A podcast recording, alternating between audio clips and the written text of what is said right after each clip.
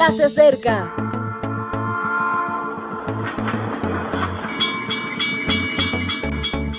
Partimos ya.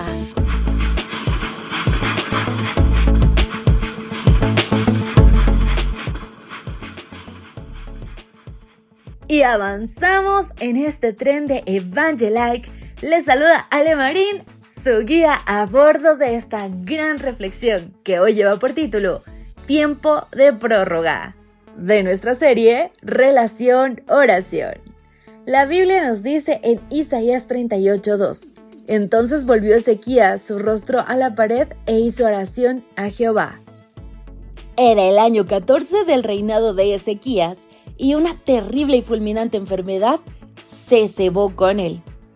Eran además momentos complicados con el ejército asirio que lo rodeaba, y el buen rey recurrió a aquel que todo lo puede.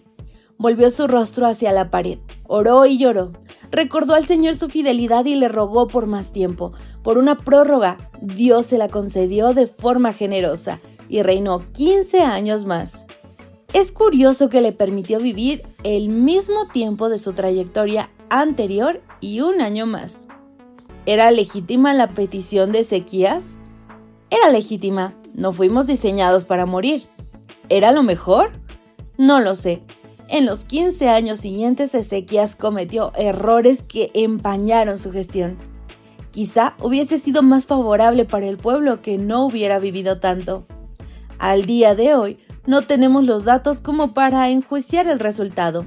Lo cierto es que Ezequías acudió a quien tenía que acudir, y Dios sabe leer nuestros anhelos como nadie. ¿Por qué algunos tienen un tiempo de prórroga y otros no? Tampoco lo sé. Sí que sé que los que son bendecidos con otra oportunidad tienen un compromiso con la vida y con las otras vidas. Sé que la gracia del maligno reside en que sea gracia para otros, que los ayude a creer y a crecer. Mi madre tuvo una extraña enfermedad de la médula que le debería haber imposibilitado para moverse. Ella pidió ayuda a Dios porque sus hijos eran pequeños y la necesitaban. Y cosas del Señor comenzó a andar y a vivir por los suyos. Los médicos nunca hubieran apostado por esa posibilidad, pero en esta ocasión, no acertaron. Cuando observo su trayectoria dedicada a los demás, entiendo que la prórroga de Dios fue muy buena para nosotros y tengo fe en las maravillas del Señor, aunque no siempre las entienda ni sepa cómo funcionan. Tampoco sé explicar la atracción de los objetos celestes por la materia oscura y disfruto de una luna llena. Sé que un día mi fe y mi comprensión irán de la mano por ahora confío en aquel que me genera fe. ¿Debes orar por tu vida? Por supuesto, sería antinatural que no lo hicieras.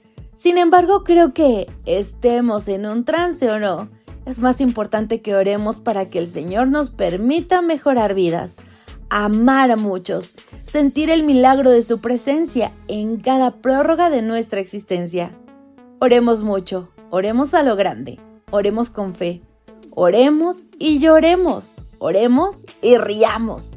Sea como sea, oremos. Mi amigo querido, ¿cómo nutrir una relación con Dios si no es a través de la oración? Tenemos un Dios maravilloso que está dispuesto a darlo más o menos todo. Exactamente, todo, nada nos negará. Aún así la decisión es nuestra. ¿Qué haremos con lo que nos da? ¿Cómo recibiremos sus bendiciones? ¿Y cómo estaremos espiritualmente cuando Él regrese? Espero que este tiempo de prórroga que tenemos en lo que Él vuelve sea bien aprovechado para recibirlo en el aire. Que Dios te bendiga.